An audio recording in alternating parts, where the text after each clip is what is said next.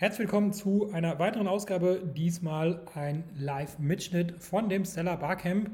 Ähm, es gab eine Podiumsdiskussion zum Thema Logistik für Amazon-Händler. Moderiert wurde sie von Jonas äh, Jansen von der FAZ. Ähm, die Teilnehmer waren zum einen Händler, zum einen Toolanbieter, aber auch ähm, Logistiker wie beispielsweise äh, Unicorn, die auch namensgebender Sponsor dieses äh, Seller Barcamps waren.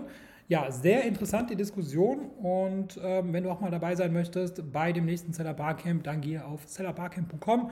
Der Link ist natürlich auch in der Beschreibung und dort findest du die nächsten Termine und es gibt für die Hörer dieses Podcasts auch den Gutscheincode Podcast. Ähm, damit bekommst du noch einmal einen kleinen Rabatt auf das Ticket, also äh, nutze den Code auf jeden Fall und jetzt wünsche ich viel Spaß mit der Podiumsdiskussion. Ähm, Genau, vielleicht muss es auch nicht unbedingt eine Stunde Diskussion hier sein. Wir sind alle schon sehr lange dabei. Äh, ihr heute zumindest länger als ich schon. Äh, vielleicht auch müde. Draußen gibt es ja nachher auch noch Bier. Das heißt, wenn wir irgendwie hier merken, er lahmt so ein bisschen, dann gehen wir in die Fragen rein. Und wenn ihr irgendwas habt, könnt ihr euch ja auch melden. Genau, ich würde mal sagen, wir haben uns auch gerade erst getroffen, äh, kennen uns also gar nicht richtig. Äh, ihr untereinander euch schon. Wenn wir vielleicht erstmal kurz eine Vorstellungsrunde machen, dass jeder mal so ein, zwei Sätze über sich und über das sagt, was ihr was ihr macht. Und dann äh, gehen wir mit den Fragen rein, würde ich sagen. Ja, dann starte ich mal. Ich bin René von Bilby. Wir sind ähm, ein Auftragsabwicklungstool. Also sprich, ihr könnt eure Online-Shops, Amazon und so weiter anbinden und dann eben alle Prozesse, die danach anfallen, automatisiert erstellen. Von Rechnung über Versand, Kundenkommunikation, Fulfillment, Anbieter und so weiter. Also quasi alles, was nach dem Kauf anfällt, kann man bei uns. Ja, mein Name ist Dietmar Sicking, ich bin Geschäftsführer der Lomundi Versand GmbH. Wir sind ein klassischer Fulfillment-Dienstleister, äh, ein Fulfillment-Dienstleister, der nicht aus der Logistik entstanden ist, sondern aus dem Händlertum. Wir sind selber seit über 15 Jahren äh, Online-Händler, haben daraus unser Fulfillment entwickelt. Und ich hoffe, ich kann hier die nächste Stunde ein bisschen was dazu beitragen. Bitte. Ja, Matthias Rüger aus Münster, heute Morgen angereist, ähm, Unternehmer vor circa acht bis neun Jahren schon das erste Produkt bei Amazon hochgeladen. Ähm, Amazon ist immer noch ein großer Kanal bei uns. Mittlerweile halt aber auch Omnichannel, also der eigene Shop, eBay und auch B2B ist ein großer Markt bei uns. Ähm, ja, da sind wir überall aktiv. Ähm, viel Handel mit Asien, Import, Export, ähm, aber auch in Europa überall sind wir verstrickt und überall mit dabei. Ähm, was wir in letzter Zeit viel gemacht haben, ist auch große Konzerne angegangen, also auch mal die Großen wieder ansprechen. Ähm, das ist auch eine spannende Geschichte. Genau, unser Wissen haben wir mittlerweile in einer Agentur auch gebündelt, wo wir halt andere Mittelständler und auch große Konzerne unterstützen, auch auf Amazon aktiv zu sein. Und genau, da ist jetzt gerade der Status quo und äh, ja, ich bin gespannt, was die nächsten Jahre so bringen. Ich bin Anne-Christine, ich bin von der Firma Unicon Logistics hier. Ähm, ihr seid die, die es verkaufen und wir sind die, die dafür Sorge tragen, dass es auch wirklich heil überhaupt der Hand kommt, wo ihr es haben wollt. Und ähm, sind eben dafür da, dass eure Ware auch von A bis Z ankommt, wirklich. Das organisieren. Ja, ich bin Thomas, ähm, Händler äh, aus Amazon in Deutschland und USA. Ähm, wir haben in Deutschland zwei Marken, in den USA drei Marken, die wir selber betreiben und helfen zudem Leuten in den USA Fuß zu fassen und zu starten, zwei zusammen mit einem. Okay.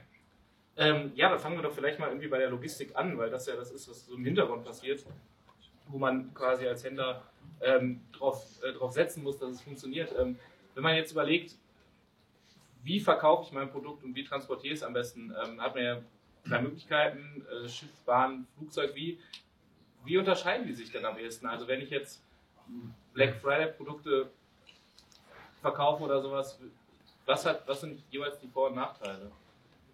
Also das ist beim Flugzeug natürlich ganz klar den Vorteil, dass es einfach wahnsinnig schnell da ist, kostet aber entsprechend. Ähm, dann hast du so den Mittelweg von der Transitzeit her, das ist die Bahn. Ähm, das hält sich kostentechnisch einigermaßen dazwischen. Und dann hast du eben die, die Variante, das Ganze aufs Schiff zu setzen. Dann bist du, aber gut, ich sag mal, sechs Wochen von Haustür bis Haustür wirklich auch unterwegs, die du nur einplanen musst, wo du sagst, okay, ich habe mein Produkt, was gut läuft, wo ich genau einschätze, wann ich die Ware da habe. Dann kannst du natürlich den Weg gehen, der am günstigsten ist, klar. Aber das, ähm, die unterscheiden sich einfach wahnsinnig in der Transitzeit und entsprechend auch in den Kosten. Wie verteilt sich das bei euch? Ähm, also es geht ein Großteil wirklich per Seefracht bei uns. Ähm, viele Kunden setzen sehr auf diesen Split zwischen Air und Sea, dass sie dann sagen, schick schon mal die ersten 20% raus mit dem Flugzeug. Rest habe ich dann genug Zeit, habe ich genug Stock, bis ich erstmal abverkauft habe, dass dann der Rest auch da ist, dass du den Rest Caches herholen kannst. Mhm. Wie, ist, wie kommen die Leute denn bei, bei euch an, ähm, wenn ihr dann das für die, für die verhandelt und, und quasi ausführt? Sagen die, äh, eigentlich will ja natürlich am liebsten jeder alles möglichst schnell da haben, der Kunde will es am liebsten morgen haben. Ähm, wie, wie genau funktioniert das, wenn ihr mit denen redet?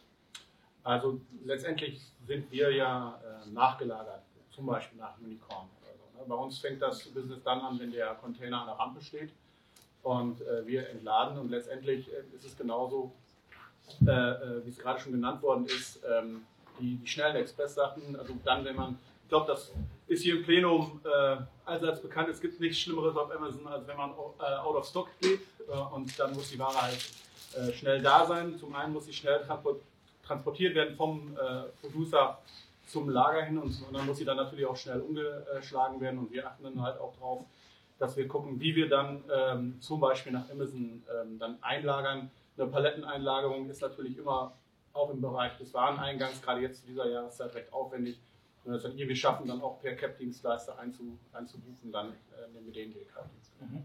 Warum ist die wegen der Temperatur oder Regenwetter oder warum? Nee, weil, weil Amazon, Amazon Wareneingang einfach irgendwie Probleme hat mit Palettenlieferungen. Deswegen. Okay. Also da, halt, da geht es halt äh, sehr konsequent über Einlager, meistens äh, über Dortmund. Und die sind relativ schnell an den, an den Grenzen. Und wenn du per CAP-Dienstleister, äh, also per DRL oder UPS oder sonst was, ähm, äh, ein, ein buchst, dann geht es meistens schneller. Mhm. Ich war gerade diese Woche beim Duisburger Hafen, da hat mir der Hafenchef erzählt, dass ihn total nervt, dass er die ähm, Strecke China-Deutschland ähm, dass er quasi die Hälfte der Zeit nochmal braucht, wenn er quasi an der deutschen Grenze ist, weil halt alles so lange dauert mit den ähm, Lokführern. Wie ist denn eure Infrastrukturerfahrung so? Könnte das in Deutschland ein bisschen besser werden? Speziell bezogen auf die Bahn? Ja, oder, also es ist ja eigentlich egal. Also, also es ist ja, die, ist ja, auch die, Frage, ob man, ob man denn jetzt mit, mit einem Laster so viel besser durch Deutschland ähm, durchkommt im Moment. Also wir machen tagtäglich die Erfahrung, wenn wir Bahngeschäft haben, ähm, dass es für uns als Logistikdienstleister nicht so einfach ist, weil das Schiff kannst du wirklich auf dem, gefühlt auf Meter genau tracken und weißt genau, wo ist die Ware jetzt. Und das ist beim Zug lange noch nicht so ausgereift wie, ähm, wie eben in der, in der Schifffahrt. Und das ist schon was, was uns vor Herausforderungen stellt, wo wir dann sagen, okay, kann man machen, klar, äh, muss sich aber für dieses Produkt extrem lohnen. Mhm. Das ist schon, schon nicht ganz einfach zwischendurch, aber auch handelbar, klar. Mhm. Darf ich da dann eine Frage stellen? Macht ihr alles über Hamburg oder auch über Rotterdam? Beides ist Rotterdam so auf dem aufsteigenden aufsteigen Ast. Also ich sag mal so, als, als Händler haben wir natürlich einen es über Rotterdam Zum einen ist es eine Woche schneller meistens und zum anderen ähm, habe ich keine äh, Einfuhrumsatzsteuer. Meistens zumindest, ja, oder kommt ein bisschen aufs an, aber ähm, und jetzt von der, von der Nähe her, ich von Rotterdam nach äh, Dortmund fahre oder von Hamburg nach Dortmund, ist ja jetzt auch nicht so direkt äh, unterschiedlich. Ne?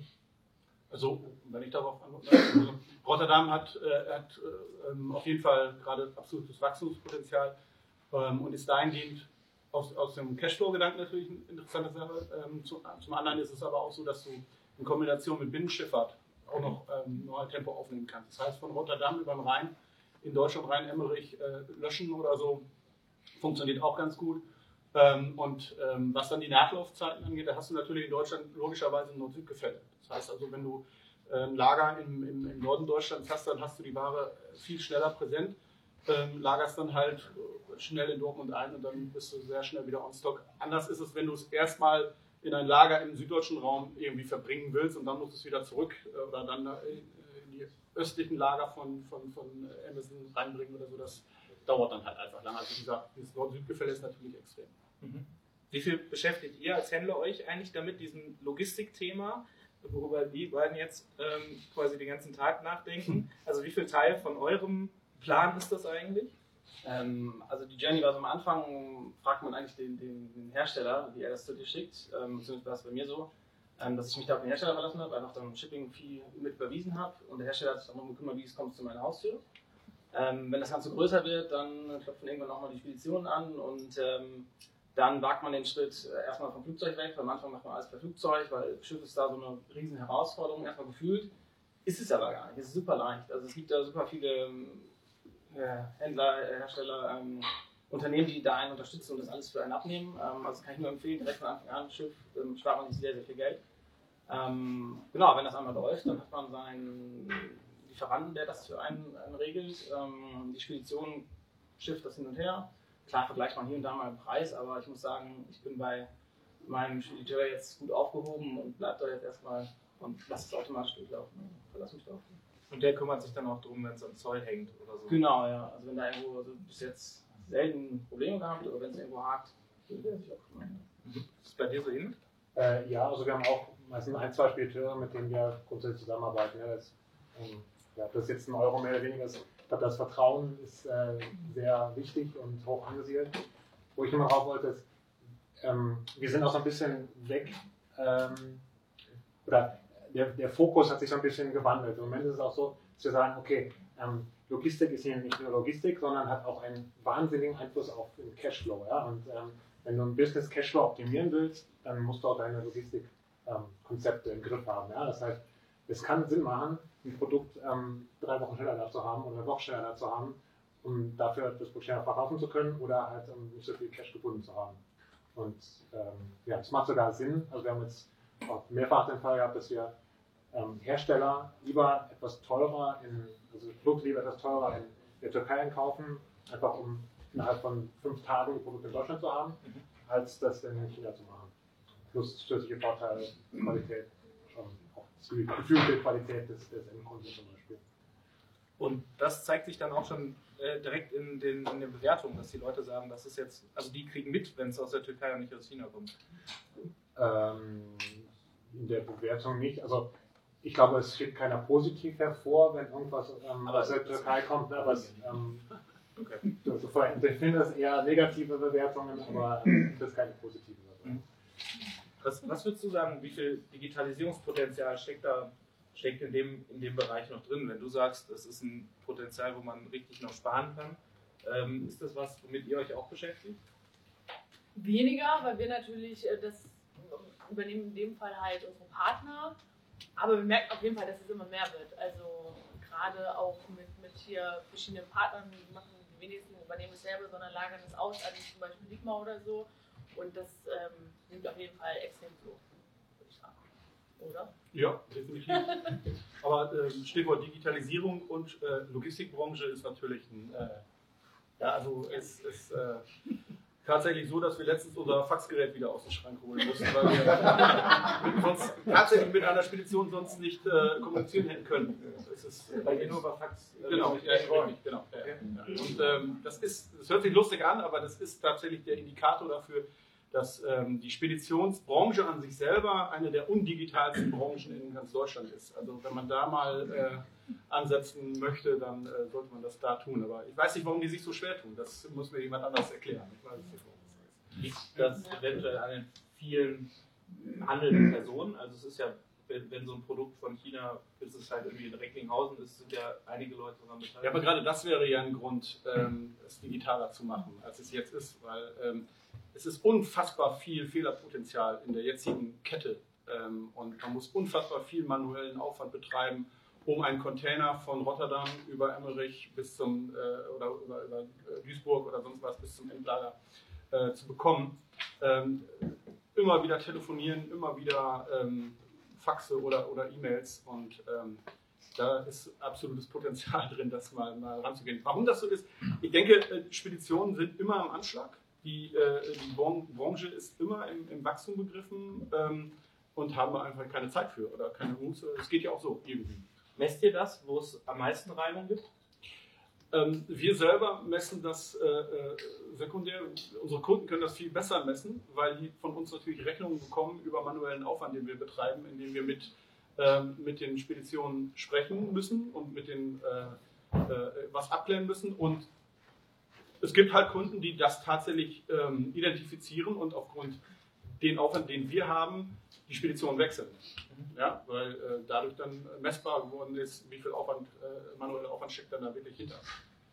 Es gibt tatsächlich ein paar Leuchttürme, die das wirklich ganz gut hinkriegen, aber so der Gros ist da noch ziemlich in den Kinderschuhen. Es gibt so ein paar Leute, die jetzt sagen, das könnte man alles super über Blockchain machen. Genau. Haben wir die Lösung. Also sozusagen, wir sind noch, äh, das ist so wie über das autonome Auto reden wahrscheinlich, oder? Von der Vision. Ja, es, es, es geht ja darum, dass, dass, also man muss sich das mal wirklich bildlich in der Praxis vorstellen. Wenn jetzt ein Container gelöscht wird, zum Beispiel jetzt bei uns, und der Lkw-Fahrer kommt mit, äh, mit dem Ladezettel mit fünf Durchschlägen, wo also fünfmal das gleiche draufsteht, und er lässt mir zwei da, die ich auch beide vor seinen Augen unterschreiben muss. Da, damit fängt schon an, warum? Also ich lege es direkt auf den Scanner, damit es weg ist, ja, aber ähm, und das zerreißt ihn dann. Also das ist so, so man, man, also in, den, in der heutigen Zeit, in 2019, in, in Zeiten von, von, von der Digitalisierung in, nach zu Hause kann man sich das einfach gar nicht mehr vorstellen, was da wirklich in der Re Realität in der Logistikbranche noch los ist. Mhm. Und sauberer Blockchain ist eine super Idee, finde ich. Ja, das war jetzt ein bisschen überspitzt. Es gibt ja auch sowas wie Freight Hub, die irgendwie sagen, wir fangen mal ein bisschen kleiner an, aber die Aber auch mit Freight Hub telefonieren wir viel. bei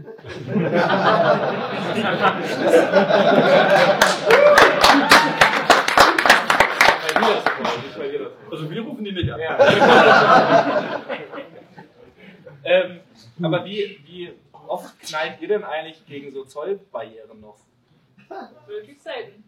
Also wir ähm, sind natürlich sehr darauf bedacht, das Ganze vorzubereiten. Und du, da brauchst du ähm, als derjenige, der für den Zoll verantwortlich ist, etliche Infos.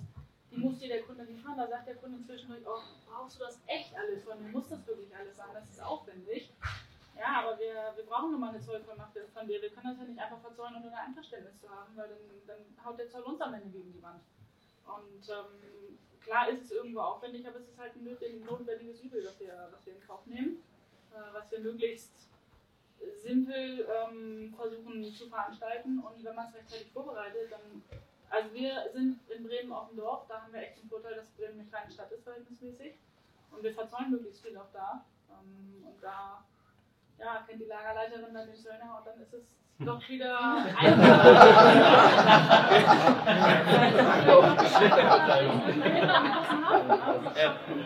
Das ist schon so. Aber ihr seid ja nicht nur in Bremen, sondern ihr Nein, habt ja. natürlich nicht, aber gerade für, wir haben ja viele Amazon-Kunden, die wirklich, ähm, ich habe fünf Paletten, in dieser drei Paletten, da kommen ja wenige um die Ecke, die direkt sagen, ich habe 30, 40 Fußcontainer im Monat.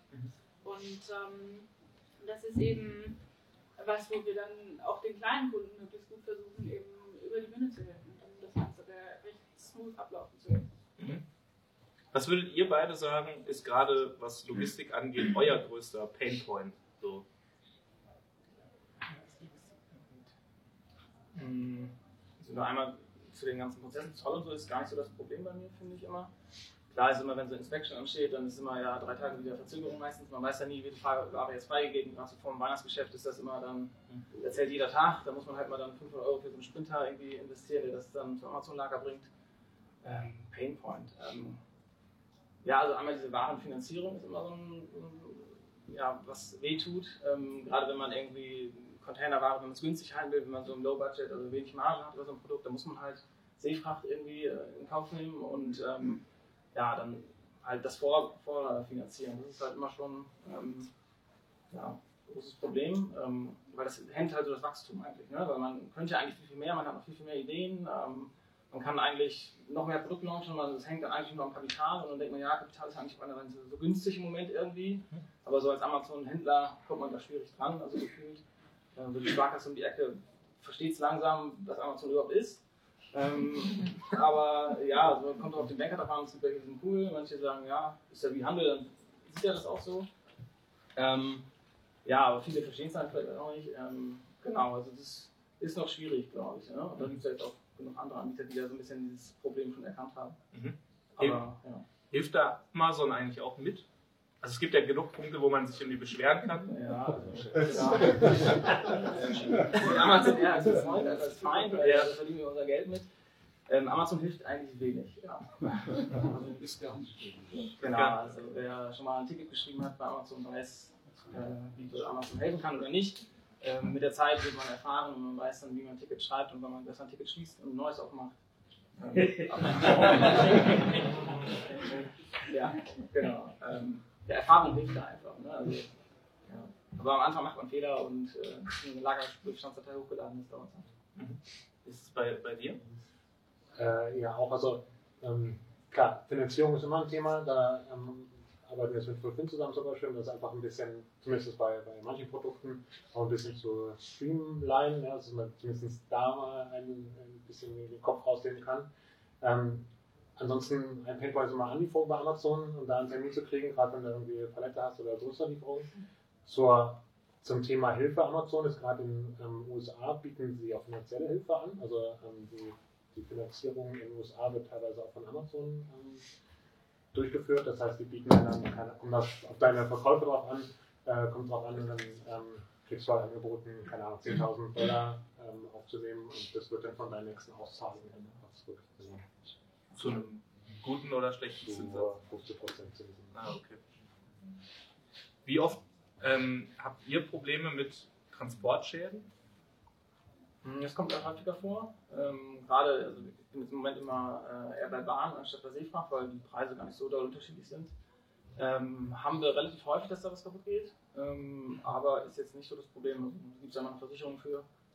Ähm, schickt man hin und dann liegt es wieder am Spediteur, wie einfach das ist oder problematisch. Aber normal habe ich da eigentlich. Klar ist es nervig, aber das passiert halt. Ist, also also, du hast kein Problem. Wie oft, also ihr habt das ja nochmal ein bisschen anders, in anderen Größenordnungen natürlich. Wie, wie, wie ist das bei euch? Ähm, also es hängt halt einfach, es steht und fällt alles mit der Verpackung im Gericht Und klar muss man sich darauf einstellen, dass die am Flughafen, am, am Bahnhof, wo auch immer, nicht unbedingt zimperlich mit deinen drei Kartons umgehen, sondern die werden auch reingeschmissen in den Container und da ähm, man muss sich ja mal vor Augen führen, was man so an Seegang hat auf so einem Schiff. Das ähm, unterschätzen einfach ganz viele. Und viele kommen dann und sagen, hey, das ist aber das ist totaler Schrott angekommen. Ähm, wo man dann am Anfang oft Lehrgeld zahlt und sagt, okay, da war auch unzureichende Verpackung, weil das ersetzt ja am Ende keine Versicherung. Aber ähm, grundsätzlich, wenn du einen Versicherungsfall hast, der eindeutig ist, dann ähm, haben auch wir die Erfahrung mit der Versicherung, dass es ähm, wir sagen immer, bitte, bitte, bitte investiere diese 0,475% oder was da ähm, und sichere deine Ware ab, weil es ist ja dann im Worst Case nicht nur die Ware versichert, ähm, sondern wir versichern zum Beispiel auch immer zumindest 10% imaginären Gewinn in Anführungsstrichen mit, damit du immerhin deinen Warenwert plus ein bisschen was wiederbekommst. Und wenn ganz Worst Case mal wirklich den schwarzen Peter an die Wand gesponnen, ähm, hast du eine sogenannte Havarie Gross, dass du wirklich die ersten Container vom Schiff schmeißen musst und am Ende das ganze Schiff untergeht. Und dann wird das wirklich ganz stumpf nach Warenwert, wie viel hast du an Bord, wird es umgelegt, wird der Gesamtschaden umgelegt. Und da sind schon manch eine ähm, wirklich drauf pleite gegangen. Und das ist was, wo wir immer sagen, tu dir selber einen Gefallen, wir haben einen Minimalbetrag von 15 Euro, investiere bitte diese Versicherungsgebühr und alles ist gut. Damit du echt mit sowas keinen Stress hast. Und das ist ähm, Gott sei Dank in vielen Köpfen gut angekommen. Ja, Weil ich möchte das nicht, äh, nicht abwickeln müssen, wenn in so einem Fall keine Versicherung Also gibt es wenige Händler, die jetzt die sagen, es gibt sehr, sehr, wenige, die sagen, aber weißt du was, ich nicht. Okay. Also wir, haben, wir haben zwischendurch welche dabei, die dann sagen, ich habe so, ähm, so niedrigpreisige Produkte, wenn dann halt die Hälfte davon weg ist, dann ist sie halt weg. Okay. Finde ich dann, sage ich dann, okay, ist deine Entscheidung mutig, ich rate dir, was zu machen. Aber das ähm, ist doch sehr gering, die Quote, Gott sei Dank. Okay. Ist das so, weil sind die Leute da wegen so Reiserücktrittsversicherung vielleicht vorsichtig, wenn man auch irgendwie mal denkt. Ich weiß nicht, ich glaube, wenn man damit mal einmal privat auf die Klappe gefallen ist, ist man eh ein bisschen vorsichtiger. Das ist ähm, nochmal was anderes sicher. Aber das ist was, wo viele verstehen, dass es doch gut investierte 15 Euro am Ende des Tages sind. Und die hast du im Zweifel mit einem Verkauf wieder raus. Mhm. Verstehen viele zum Glück. So ein Schritt davor ist auch noch so eine Qualitätsinspektion, also vor Ort. Ja. Da gibt es den Drop-Test. Ähm, das ist wirklich, da nimmt der Tester das Paket und schmeißt es auf den Boden. Ähm, ja, es tut weh, wenn man das, das Bild sieht, wie das Produkt dann aussieht, aber das muss es halt aushalten schon mal. Ne? Also wenn man das schon mal hat, dann hat man auch weniger Schadensfälle am Ende irgendwo. Also man kann das so ein bisschen genau Verpackung vorplanen, ähm, dass der ähm, Hersteller das auch vernünftig einpackt. Ähm, hilft auf jeden Fall da ein bisschen Zeit zu investieren. Wenn man auch richtig gelabelt hat, das äh, nimmt halt auch viele Probleme hinten raus weg, wenn man es alles schon mal vorher aufgelistet hat und dem äh, Hersteller schon mal sagt, wie er das machen soll andere Unterstützung. Wie oft habt ihr da die Leute am, am Telefon oder am Fax? Warum ist das nicht so, wie wir uns das vorgestellt haben? Ja, also die, die, ähm, die beste Versicherung gegen Transportschäden ist natürlich FCL. Also du bestellst einen kompletten Container, der äh, Chinese macht ihn voll und zu und dann kann das Schiff nur noch untergehen und das war's. Mehr kann da nicht kaputt gehen. Aber das passiert auch. Ähm, genau, ja, genau. Nein, die größten Schäden passieren tatsächlich im Nachlauf. Also wenn du äh, Teilcontainerladungen hast oder, oder äh, Paletten im Zug oder äh, Flughafen ist natürlich extrem sch schlimm. Ähm, und äh, ja, das, das, das, das gehört zum Business dazu. Also ich denke, das ist eine Kalkulationsgröße, die man in seinem Business mit beachten muss, die man in die Grundkalkulation mit hineinspielen muss und dann hat man kein Problem mehr. Also das, es darf eigentlich kein, kein, kein, kein Problem sein. Ne? Man, äh, Im besten Fall gewinnt man dadurch, indem man dann die äh, entsprechenden Vorkehrungen trifft ähm, und dann äh, ähm, ist alles gut. Aber es gehört in die Gesamtkalkulation mit rein. Transportschäden gehören genauso dazu wie schlechte Bewertungen. Das ist einfach so. Mhm. Ähm, wie, wie wichtig oder wie, wie oft ärgert ihr euch über so eine Porto-Diskussion? Die, also wenn die, wenn die Post wieder sagt, jo, wir dürfen jetzt nochmal obendrauf, ist das, ist, das eine, ist das was, was ihr euch, was euer Geschäft ziemlich beeinflusst oder ist das was, was auch genauso wie Bewertung einfach mhm. dazugehört, weil man nicht drum rumkommt? Ähm, ja, ich nehme es eigentlich eher so hin, muss ich zugeben. Ähm, und versuche es dann irgendwo mit einzuplanen. Also durch Kosten liegt man ja eins zu eins dann irgendwo in der, in der äh, Marge dann weiter. Ähm, aber man schluckt das, glaube ich, eher. Ne? Also das ärgert einen schon, klar. Aber ich glaube, beim Endkunden wird man es nicht so, also wenn dein Preis 9,99 Euro ist, lässt du den danach auch bei 9,99 Euro. Ähm, ja, da wir viel mit Amazon zusammenarbeiten, sind wir auch so ein bisschen von Amazon abhängig. Die haben ja ihre eigenen Preise, was Porto und Versand angeht. Da zahlt man noch einen Fixum. Ja, klar. Preiserhöhungen sind nie gut. Ja, klar, hier. Also bei uns geht 80% über Amazon und die haben ihre Spezialkonditionen mit DHL und Co. und ähm, die wissen, wie man verhandelt. Dass die verschiedene ähm, Transportdienstleister dann haben, ähm, wie, wie seht ihr das? Ist das was, was eigentlich gut ist, wenn es da Konkurrenz gibt? Oder ist das was, was, wenn dann noch Amazon dann das selber macht oder irgendwie Privatleute bezahlt dafür, dass sie das in ihrem Pkw machen? Ist das ja nochmal ein, vielleicht nochmal ein Risiko als Händler, oder? Das, das Risiko nimmt eigentlich Amazon ab.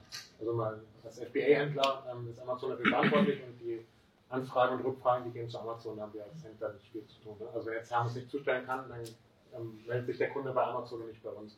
Mhm. Ähm, bei eigenen äh, Lieferungen, also wir haben auch einige Produkte, die, die wir selber ausliefern, also einmal zu verkaufen oder selber ausliefern.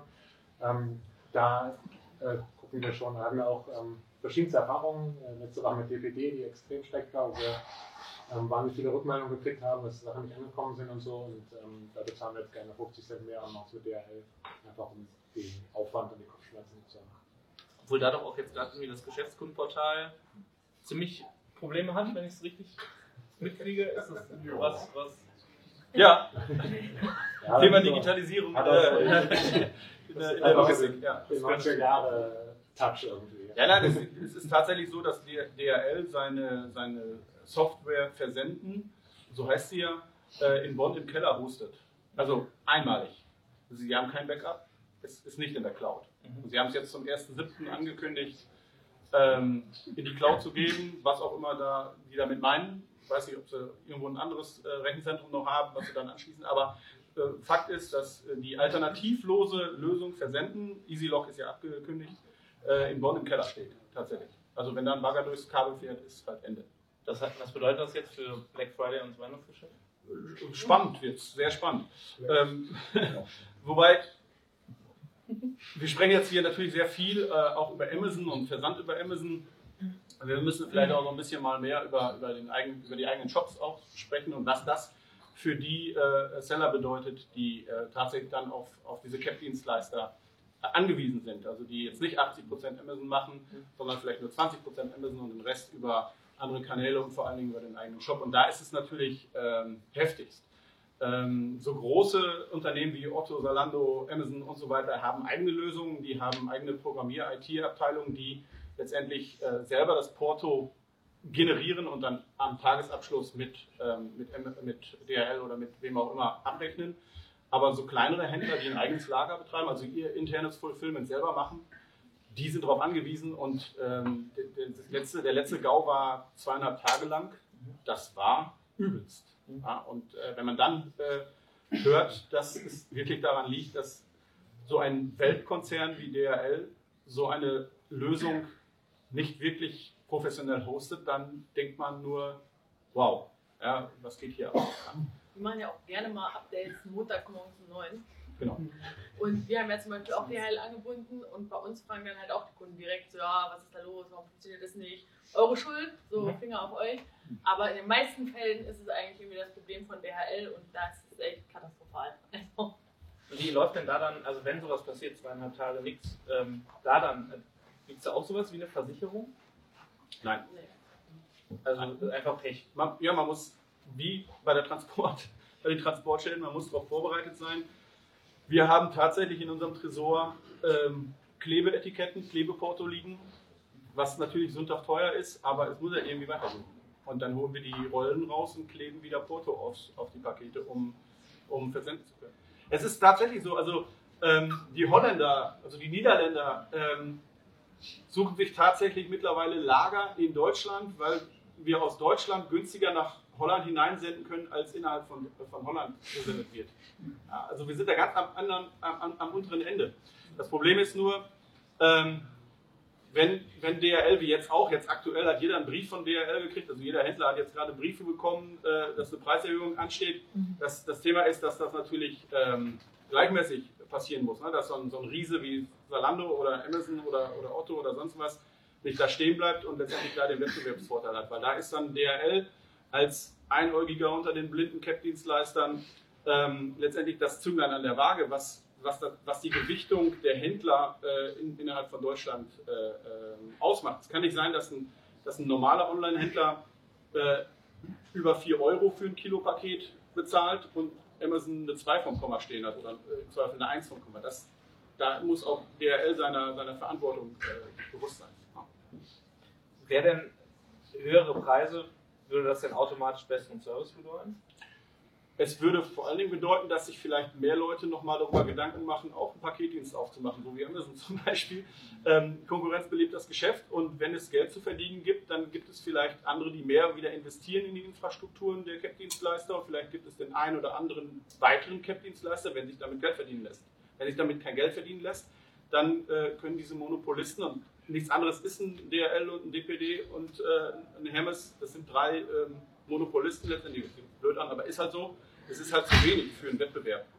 Echt nicht. Ja. Ähm, ist denn. Entschuldigung. da hatte mein Kopf nochmal. Ich habe überschlagen, wenn es da noch so gibt. Ähm, Das ist nicht relevant, dieser noch. dieser, okay. Ja, das ist auch nicht Ja. Also, also aus Kundensicht kann man irgendwie, also ich gucke immer, was, was, was der Kunde möchte. Ich hatte auch DPD bei uns angeboten, also die kam tägliche Abholung. Ähm, da gab es ja echt viele Probleme. Und das ist, wirkt sich nachher auch auf das Produkt auf, auf eine Bewertung. Also ein Kunde unterscheidet nicht bei einer Bewertung, ist das jetzt Produkt oder war das der Dienstleister, der Versanddienstleister. Am Ende stellt er sich bei uns und wir müssen dann irgendwie ausgleichen. Und da ist halt DRL Weiten vorne. Mhm. Auch wenn es ein bisschen teurer ist, also ich würde immer DRL vor allen anderen ziehen. Ähm, zum einen gibt es da überall Paketshops, ähm, wo man es abholen kann. Das ist einfach die Infrastruktur, das ist viel, viel besser. Mhm. Das quasi eigentlich der Monopolist. Also die anderen beiden würde ich fast gar nicht so sehen. Deshalb, deshalb hat ja Amazon für seine Prime-Versand, für seinen Prime-Versand so einen besonders guten Versender ausgewählt. Mhm. Klasse, ne? Ja, aber Ja. DRL soll ja auch kommen, oder ist jetzt schon da, ne? Oder? Ist es? Ja, also Ja. wir haben es aufgegeben, weil es äh, Ja, ist zu teuer. ne? echt nicht, ja, nicht zu teuer und so zu unzuverlässig. Du meinst Prime bei, bei äh, Seller, ne? also das Seller-Programm. Prime bei Seller, ja. Und ja, Musst du, das, das Geile ist, dass die Testphase, um qualifiziert zu werden fürs Programm, kannst du mit deinem Cap-Dienstleister dann Wahl machen. Du machst, es also, du machst es also mit DRL, um dich qualifizieren zu können. UPS benutzen, genau. Genau, und dann, wenn du qualifiziert bist, musst du mit DPD senden. Das ist Ja. super. Das Und die kommen dann, wenn sie Spaß haben. ja, genau. Ja. Oder schicken Taxi. Das heißt, Plattform macht Riesenthema. Definitiv. Auch für euch eigentlich? Also, ähm, wenn man jetzt in so Facebook-Gruppen reinliest, ist es natürlich, die machen uns zu, zu, zu viel Druck. Es ist irgendwie schwierig, äh, Anzeigen zu schalten. Glaubt ihr, dass sich da was tut? Also Plattformdruck meinst du mit Amazon so groß? Okay, klar, also das hat glaube ich jeder Seller am Anfang so, der startet, der startet erst noch Amazon, irgendwann kommt dieses Gefühl von wegen, oh, was passiert eigentlich, wenn mein Account gesperrt ist, wie zahle ich meine Mitarbeiter die nächsten zwei, drei Wochen? dann öffnen alle einen Online-Shop, ähm, zumindest war das bei mir so, ähm, weil man dann ja, sich so ein 20-Stunden-Baum bauen, äh, bauen möchte. Ähm, man merkt dann schnell auch, Online-Shop äh, läuft doch nicht so gut, da ist wieder Marketing-Know-how gefragt. Ähm, ja, man fährt dann wieder zweigleisig, dann macht man eBay noch dazu und man sucht sich noch ein B2B irgendwo. Ein Geschäft finde ich gut, also man sollte immer mehrgleisig fahren, weil sich nur auf einen, eine Sache irgendwie zu verlassen kann funktionieren. Ich schlafe da nicht so ruhig bei. Ähm, ich habe lieber mehrere Einkommensquellen und wenn eine mal irgendwo schief läuft, bricht nicht alles zusammen. Irgendwo, ne? Also das ist halt, am Anfang kann man das nicht, am Anfang muss man nur Amazon machen und dann Vollgas. Ähm, aber so mit der Zeit sollte man sich schon noch irgendwie meiner Meinung nach irgendwas anderes aufbauen. Zumindest mehrere Plattformen bedienen, ähm, um auch gerecht zu werden irgendwo. Ne? Wenn man nur Amazon, dann wird Amazon immer größer und wir machen sie immer abhängig davon. Ne? Mhm. Aber Angst habe ich nicht. Also ich finde Amazon toll, also ohne das wird es ja nicht funktionieren. Ja, ich meine, du weißt, worauf dich einlässt. Ne? Eigentlich ist es scheißegal. Du hast ein System und eine Plattform, entweder machst du oder machst nicht. Ja? Und, äh, Vorteile, Nachteile und entweder nimmst du es in Kauf und nutzt die Chance oder äh, lässt es halt sein, das will ich immer noch immer. Ähm, genauso, wir sind, haben auch auf Amazon gestartet und ähm, dann äh, verbreitet. Einen Webshop auf der einen Seite, ähm, oder Babymarke zum Beispiel, und ähm, zweite Möglichkeit ist ja auch innerhalb von Amazon zu verifizieren, verifizieren ja, und äh, zu ähm, diversifizieren. Ja. Das war EU-Marktplätze zunimmt und ähm, USA. In den USA ist er wirklich auch getrennt, ja, also eigener Account, eigene Firma. Ähm, da, da, passiert nichts. Da können sie einen zumachen, äh, der andere Einkommensstrom da. Ähm, erwartet ihr, dass das stärker wird, äh, den stärkere Daumenschrauben angelegt wird, was quasi die Trennung von Marktplatz und normalem Handelsplatz angeht, weil es ja quasi schon natürlich die Debatte gibt, ob es nicht schwierig ist, wenn man als Plattformanbieter gleichzeitig Handel treibt auf der gleichen Plattform. Also ich glaube, dass es eher in Richtung mehr Marktplatz geht. Also ich glaube, dass Amazon sich da einfach auf Risiko nicht selber ins Haus holt. Also wenn sie Ware bei sich ins Lager legen, kostet es ja für die Geld. Wenn wir die Ware dahin legen, kriegen sie noch Geld von uns, dass wir die Ware da platzieren. Ähm, ich glaube, der Marktplatz wird immer mehr. Also das, der Marktplatz macht richtig Spaß. Es wird auch mehr. Ja, ich meine, letztendlich das Ziel von Amazon, den Kunden den größtmöglichen Nutzen zu bringen. Ja? Und mehr Produkte, mehr Vielfalt, bessere Produkte kann man nur unter so einer äh, hohen Geschwindigkeit kannst du nur mit möglichst vielen Partnern machen. Und das ist auch wirklich der, der Hintergedanke, warum es ursprünglich gestartet worden ist, das Marktplatzprogramm und warum das äh, wesentlich schneller wächst noch als der, Und dazu sagen, also ich sehe Amazon immer so als Vertriebsweg. Und das ist immer so ein guter Leitsatz. Es ist jetzt nicht, dein Geschäftsmodell ist jetzt nicht Amazon, das hört man ganz oft ist es irgendwo, ja, ich baue das alles darauf aus, aber es ist eigentlich nur ein Vertriebsweg. Und wenn Amazon es wäre, würde ich das eigentlich woanders machen. Und so sollte sein auch das Ganze funktionieren. Also nicht, auch ohne Amazon, bei einer anderen Plattform sollte das eigentlich auch möglich sein. Mhm. Und wenn man so an alle Sachen rangeht, dann genau. Ähm, bevor wir jetzt vielleicht zu den Fragen kommen, hätte ich noch ein abschließendes Thema, nämlich was irgendwie die ganze Zeit so immer größer die alle Branchen betrifft, ist irgendwie so dieses Buzzword Nachhaltigkeit. Ähm, gleichzeitig sieht man irgendwie, wenn man nur in die Fußgängerzone schaut, wird weniger, Onlinehandel wird mehr, überall stehen die DHL-Wagen in zweiter Reihe und sowas. Die Leute schicken aber auch alles wieder zurück. Wie genau ist das jeweils bei euren Kunden, ähm, dass, das da, dass ihr da Druck verspürt? Dass das irgendwie wichtiger wird, dass, ihr, dass man zum Beispiel überlegt, was für Verpackungen nehmen wir oder sind die denn, dann muss man ja auch überlegen, ja klar ist das vielleicht irgendwie nachhaltiger, aber dann geht halt vielleicht wieder alles kaputt und dann sind wir plötzlich dabei, dass die dann alle nicht mehr ankommen oder es muss ja eine bestimmte Temperatur aushalten im, in Container oder sowas. Es gibt ja irgendwie viel vielschichtigere Dinge, als die Leute sich, glaube ich, vorstellen, wenn man sagt, ich verbiete jetzt eine Plastiktüte. Also bei uns ähm, merken wir das noch nicht so durchschlagend an den Verpackungen. Wir merken es eigentlich an der Ware weil wir mal irgendwelche Bambus-Zahnbürsten importiert haben, wo wir gesagt haben, wow, sowas gibt es überhaupt. Ähm, und es, gibt, es geht immer mehr auf reusable ähm, irgendwelche Teacups oder Hauptsache wiederverwendbar und wiederverwertbar. Und ähm, Bambus ist im Moment mega in. Das merken wir. Das ist wirklich, ähm, wie gesagt, wir merken es eher an den Produkten als an der Verpackung. Das ähm, Thema Verpackung ist noch so ein notwendiges Übel, wo man nicht, nicht unbedingt drumherum kommt, weil wo, wo packst du dein, dein Label sonst drauf, wenn nicht auf das Goodie-Bag?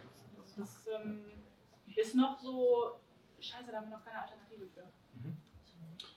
Also wir merken es natürlich im Versand, also ähm, da, dort werden definitiv höhere Ansprüche gestellt an die, an die Versandverpackungen und ähm, an, die, an die Nachhaltigkeit. Es ist, ist eine schizophrene Situation letztendlich. Also wenn du jetzt Bambusartikel und so weiter mal ansprichst, äh, die, die Menschen bestellen sich online äh, eine, einen Bambus-Kaffeebecher, äh, äh, damit sie halt nicht so viel Müll produzieren.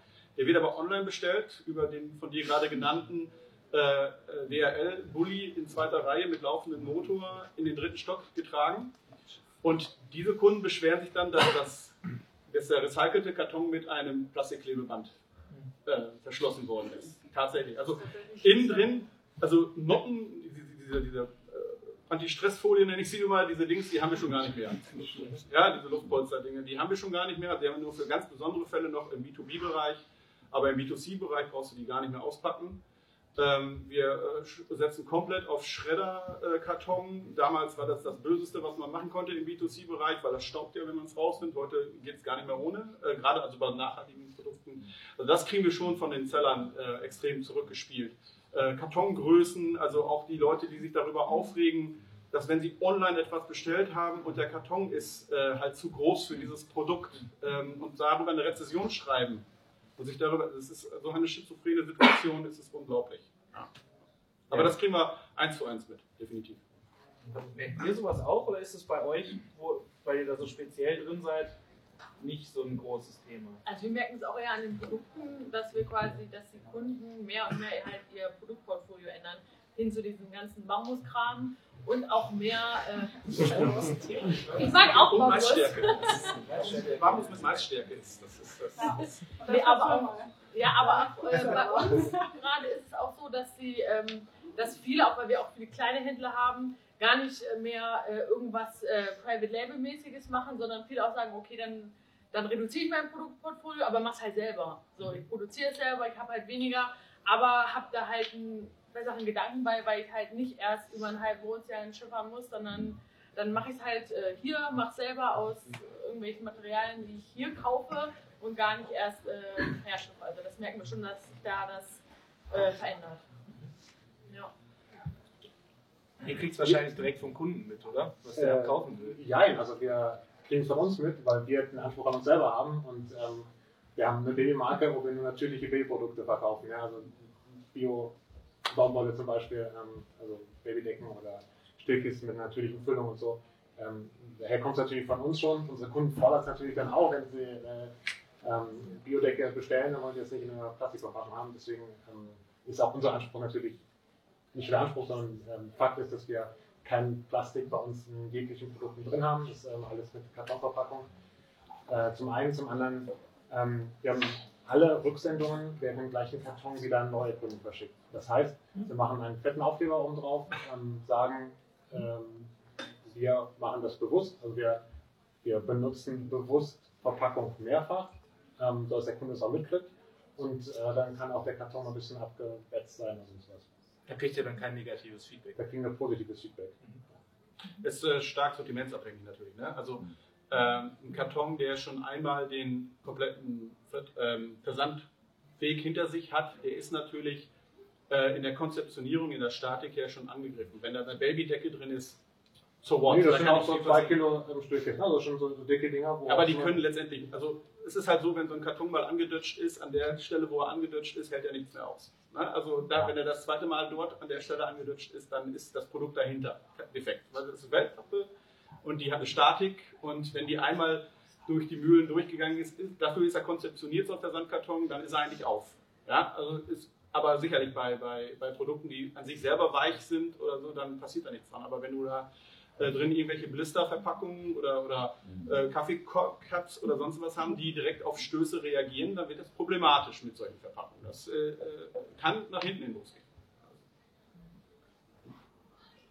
Genau, also Nachhaltigkeit für uns auch, also ist auch so ein Prozess gewesen, also vor 5, 6, 7 Jahren haben wir da noch nicht so dran gedacht, muss ich ehrlich zugeben, ähm, dank Friday for Futures ist es jetzt äh, total das Thema, ähm, klar, machen wir mit, ich hoffe auch, dass alle anderen Händler da irgendwie Nutzen rausziehen, also am besten ist ja, wenn beide irgendwie gewinnen, also der Profit stimmt, wenn man das noch irgendwie vermarkten kann, hey, wir haben jetzt ähm, besonderes Bambus. Verwendet ja, oder ähm, wir benutzen jetzt keine Plastik mehr, also man kann es nicht von heute auf morgen abstellen, das merken wir auch. Also es gibt viele Produkte, die sind dann halt so in der Konzeption, da muss man sich nochmal Gedanken machen, ob das noch dann äh, rentabel ist, weil das muss man auch als Unternehmer immer ähm, im, äh, im Kopf behalten. Also ich kenne auch Händler, die verkaufen dann ja, sehr, sehr fair irgendwelche Artikel, machen da hinten raus aber gar keinen Gewinn. Und ich denke mir, das ist aber kein Unternehmen, das ist eine gemeinnützige Organisation, aber wir sind ja Unternehmer, wir wollen auch irgendwo Geld verdienen. Ähm, ja, es ist immer so, ein, eine Frage, die man hat. Aber ich finde es super gerade, die, ganze Bewegung und auch, dass die Leute darauf achten, so finde ich gut. Ähm, was mich halt stört, ist oft, dass wenn man so Kleinigkeiten verändert, ähm, zum Beispiel wenn wir sagen, wir machen kein Polybag mehr, wir haben jetzt eine, eine, eine Papierverpackung drumherum, ähm, dann kommt halt auch irgendwie, ja, aber da ist doch ein Schaumstoff drin. Also, ja, wir haben schon was gemacht. ähm, aber dann wird halt auch so richtig gebohrt. Ne? Und dann, warum ist das überhaupt aus China? Und äh, ist doch eh alles total doof, was ihr macht. Das ärgert mich dann schon. Also dann bin ich dann so, boah, Und dann für am drei. liebsten will ich dir jetzt so eine Mail schreiben, aber dann. Äh, ja, weil der, der, der kleine Finger gleich, dann will man die ganze Hand so. Ne? Man kann nicht alles von heute auf morgen irgendwie dann. Und da wünsche ich mir noch ein bisschen mehr Bewusstsein irgendwie beim Kunden. auch. Ja, das, ist ja auch so. Ja. das Bewusstsein ist dann nicht wirklich da. Genau, also ja. Klar kann man alles irgendwie, aber dann kostet das Produkt auch 150 Euro statt 99 Das ist dann Euro. mehr bereit zu zahlen. Aber es ist oft so, dass sie wirklich sagen, das muss so funktionieren und gucken dann und sagen, wieso geht das nicht. Mhm. Da fehlt tatsächlich noch ein Stück Verständnis. Ja. Retouren bepreisen kann man sich auch nicht so richtig vorstellen, oder? Ähm, ja, das hat Amazon kaputt gemacht. ne? Also das äh, würde ich gerne machen, weil das ist echt äh, viel Geld. Und DHL hat mir jetzt sogar noch eine Rechnung geschickt, weil ich da mit dem Label ein bisschen was falsch gemacht hatte ähm, im Nachhinein. Ähm, ja, aber würde ich gerne bepreisen, aber das kann man sich nicht erlauben heutzutage. Das hat Amazon so diktiert. Okay. Ja, ähm, gibt es Fragen hier in der Runde eigentlich an die Leute, die hier sitzen? Also eine, eine Anmerkung noch. Das mit den Retouren, das ist natürlich eine extreme Amazon-Unart. Das ist aber auch ähm, außerhalb von Amazon werden, wird eine Retourenbepreisung durchaus akzeptiert. Nicht begeistert, aber die Kunden akzeptieren es. Die akzeptieren auch zum Beispiel das Widerrufsrecht in, in der EU, was ja bei Amazon völlig ausgehebelt ist. Also es gibt ja Einschränkungen, meine ich jetzt. Und ähm, das wird aber außerhalb von Amazon von den Kunden akzeptiert. Also nur Amazon kennt halt diese Regeln, nicht Amazon hat halt seine eigenen Regeln. Ich meine, das Frage ist natürlich, wenn du als Verbraucher, ähm, du gehst einmal in den Shop von, dem, von der Brand und einmal auf Amazon, das Produkt hat den gleichen Preis und bei dem einen hast du kostenlose Retouren, bei dem anderen musst du bezahlen. Dann Bei uns kostet ein Shop deutlich weniger. Aber wir dem Kunden das auch kommunizieren. Der Kunde kann bei uns gerne wissen, dass Amazon 15% erstmal abzieht. Und das heißt, im Shop zahlt er bei uns 10% ungefähr weniger. Das ist eine Win-Win-Situation. Ist aber schwierig in so einer Masse, glaube ich, dann auch dem Kunden dann mitzuteilen. Ich ne? glaube auch, dass das ganz wenig Kunden sind, die das wirklich vergleichen in dem Moment. Ich glaube nicht, dass viele Kunden von Amazon auf unseren Shop abspringen und umgekehrt auch nicht. Also ich glaube, dass das einfach zwei verschiedene Channels sind. Wie ist denn bei euch der Anteil? Also wie viel geht es bei euch über den Shop und wie viel über, den über Amazon raus? Glücklicherweise mehr als die Hälfte über den Shop inzwischen wieder. Also so zwischen 60 und 70 Prozent. War schon anders. Hat mir auch nicht gut gefallen. Wie hat das funktioniert? Inwiefern? Also dass es, dass es wieder da mehr wurde? Wir haben den Shop stark optimiert. Okay. Wir haben da jetzt einfach wieder viel mehr gemacht. Bei Amazon deutlich weniger gemacht. Im Shop sind die Margen viel besser. Und, die, und wir haben eben eine bessere Handarbeit. Ha- Handarbeit also wir kommen besser mit den Kunden klar, weil unsere Produkte gemäß Recht ähm, alles Sonderanfertigungen sind. Und die wir halt normalerweise vom Kunden nicht zurücknehmen müssen. Und das setzen wir üblicherweise auch durch. Also wir sind dann sehr kulant, aber der Kunde muss uns auch entgegenkommen. Bei Amazon gibt es eben diese Regelung nicht. Bei Amazon sagt der Kunde, hallo, hallo, ABZ-Garantie und dann ist die Ware zurückgegeben. Und wir können sie auch nicht wieder zurückholen, man kann so unsere Ware nicht wiederverwenden. Das heißt, wir können dann nur den Kunden bitten, sie zu zerstören. Also es ist ein Totalverlust für uns, jede, jede Rück- Rücksendung. Deshalb sind wir da relativ rigoros und ähm, deshalb ist Amazon für uns ja, ein zwiesp- zwiespältiges System. Schwert. Ja. System, wie auch immer. Ja. Leute sitzen, sind müde. Gibt es noch Fragen? Oder irgendwie was, was ihr von den Leuten noch wissen wollt? Ihr wisst ja, ja, das stimmt. Ja. Fenster könnte man auch nochmal aufmachen. Ja, Ihr seid ja alle viel größere Experten, was sozusagen die Themenbereiche angeht, als ich. Deshalb gibt es ja vielleicht noch Sachen, die, die ihr von den Leuten wissen wollt, die ein bisschen mehr noch in die Tiefe gehen. Vielleicht aber auch nicht. Dann Bier her. Wo ist denn das Bier? Wir trinken Bier ist draußen. Wenn es nicht so ist, dann äh, ja, bedanke ich mich hier ganz herzlich für die. Eine Frage. Ah, Entschuldigung. Ja. Du hast in Münster das irgendwie freigesagt, du hast Sprinter gemietet und die Waren selbst angeliefert. War das richtig? Ist das möglich? Oder? Du kannst, ähm, wenn die Ware ähm, irgendwo hängen bleibt, ähm, kannst du quasi zum Beispiel TNT sagen, ich äh, brauche die Ware, also wenn das normal also von Zoll freigegeben ist, äh, dauert es ja nochmal zwei bis drei Tage, bis dann der Spediteur die Ware quasi vom Hamburger Hafen zu, nach Münster gebracht hat oder dann zum Kunden irgendwo. Ähm, da kann man dann pro Sprinter, kostet es irgendwie 360 Euro netto, ähm, einen Sprinter besorgen. Der fährt dann von Hamburg direkt an dem Tag noch ähm, zu mir nach Hause oder dann ins Lager, ähm, wenn es schnell gehen muss. Ja, das funktioniert. Führen die es aus und liefern dann direkt zu Amazon? Ja. Ist das nicht. In dem Fall war es ein B2B-Auftrag, also es ging zum Kunden direkt. Ja. Ähm, man liefert es wieder hinterher, wo dann eine Vertragsstrafe über mehrere 10.000 Euro war, wo dann die 500 Euro scheißegal waren. Das musste dahin. Egal wie. Genau.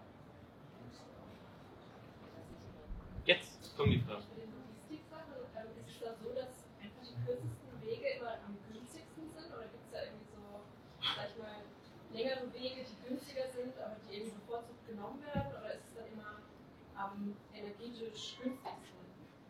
Also einfach so klimaneutral. Längere Wege tatsächlich kilometertechnisch oder, oder zeittechnisch? Wie, Äh, kilometertechnisch, also verbrauchstechnisch, Benzin. also wenn du das rein auf die Seefracht runterbringst, ist das nicht so, weil Shanghai, was ganz im Norden ist, kostet das gleiche wie, Yan wie Yantian, was ganz im Süden ist. Das ähm, kann man so nicht sagen. Nein. Es gibt schon riesige Unterschiede zwischen Das Häfen. Also rein an der Seefrachtrate, weil du hast, ähm, in China ist es so strukturiert, dass du eben sogenannte Mainports hast, die dann jede Reederei ständig anläuft. Ähm, und dann ist es wirklich so, dass die für die großen Häfen, für eben Shanghai, für Yantian unter anderem gleiche Raten rausgelegt haben. Klar, wenn es so ein echt ganz kleiner Hafen ist, wo du, fünfmal irgendwie durch einen, durch irgendeinen Teich durch musst, so ungefähr, dann lassen sich das schon bezahlen, klar. Aber die großen Häfen ähm, haben in der Regel dieselben Raten bei den, bei den einzelnen Rädern. Welche Häfen sind am günstigsten? Die Mainports. Das nimmt man dann aber für Produkte, wo man ein bisschen Zeit hat. Das nimmst du je nachdem, wo dein Hersteller sitzt. Weil wenn dein Hersteller ganz im Norden ist, dann macht es wenig Sinn, das erstmal mit dem Truck ganz in den Süden zu schicken. Ähm, weil dann hast du wieder die Inlandsgebühr, die dich erschlägt. Klar, man denkt irgendwie, das ist nicht so teuer, aber das sind wahnsinnige Distanzen ja innerhalb, innerhalb Chinas, die du da überwinden musst erstmal. Von daher ähm, machen wir es eher herstellerabhängig, wo er sitzt, je nachdem, über welchen Hafen wir dann verschicken. Und wenn du dann Klar, wenn du irgendwie über Shanghai oder Ningbo rausgehen kannst, die sind so nah aneinander, da sagst du dann, okay, dann, dann zahlen wir lieber die 200 Kilometer Richtung Ningbo runter noch mal eben mehr. Ähm, kriegst aber da zum Beispiel noch ein Schiff, was, ich weiß nicht, sag mal was als Beispiel, Shanghai dann Dienstagsclosing, dann musst du bis Dienstags anliefern.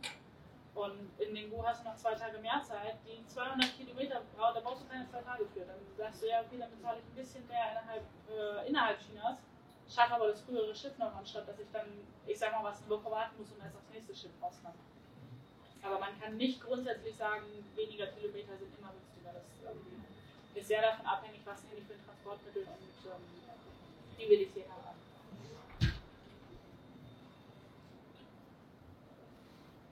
Ähm, hat schon irgendjemand was zum Brexit auf dem Plan?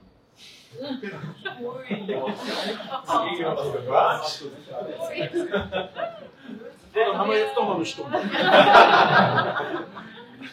Wir sagen dazu immer nur, wir haben keine Glaskugel. Äh, hervorsehen können wir es nicht. Ähm, wir Ja, waren, kommt ja auch nicht, ja. Immer verzögert. Also wir haben uns klar erkundigt irgendwo, wir arbeiten eng mit einer Zollagentur zusammen, bei denen wir schon zwischendurch mal gefragt haben und gesagt haben, was, was kommt da auf uns zu?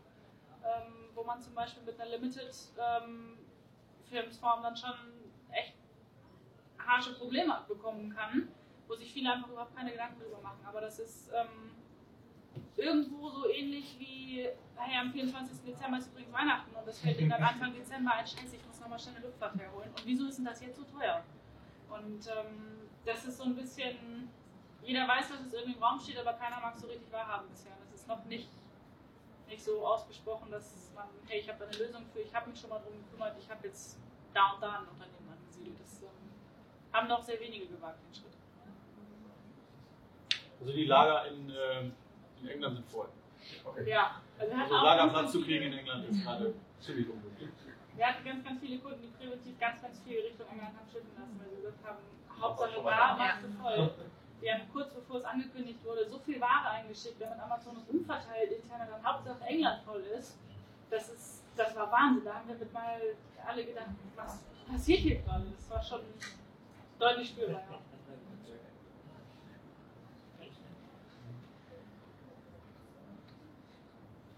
Letzter Blick. Okay, dann versuche ich jetzt nochmal. Vielen Dank, dass ihr äh, hier so äh, Auskunft gegeben habt über das, was euch so bewegt und was ihr so bewegt. Ähm, genau, und jetzt äh, wolltest du nochmal was sagen? Genau. Ja, ich danke euch auch. Ähm, Wäre gut, wenn ihr wieder im Publikum würdet. Ich hoffe, diese Episode war für dich hilfreich und konnte dich in deinem Business ein wenig weiterbringen. Was dich aus meiner Sicht in deinem Business auf jeden Fall weiterbringen kann, ist MyTalent. MyTalent ist eine georgische Recruiting-Agentur für deutschsprachige virtuelle Assistenten. Virtuelle Assistenten sind ortsunabhängige Mitarbeiter für wiederholbare Tätigkeiten wie beispielsweise Support oder Recherche oder auch das Kontaktieren von Influencern. Das sind alles Tätigkeiten, äh, die sind arbeitsintensiv und die solltest du als äh, Unternehmer nicht unbedingt selber machen und äh, dafür eignen sich generell virtuelle Assistenten. Im besten Fall äh, sprechen die virtuellen Assistenten natürlich Deutsch und im besten Fall zahlt man, weil sie eben ortsunabhängig sind, eben keine deutschen Gehälter, sondern lokale Gehälter. Und äh, dazu haben wir in Georgien vor Ort eine Recruiting-Agentur gegründet und äh, wir rekrutieren dort lokale deutschsprachige Mitarbeiter.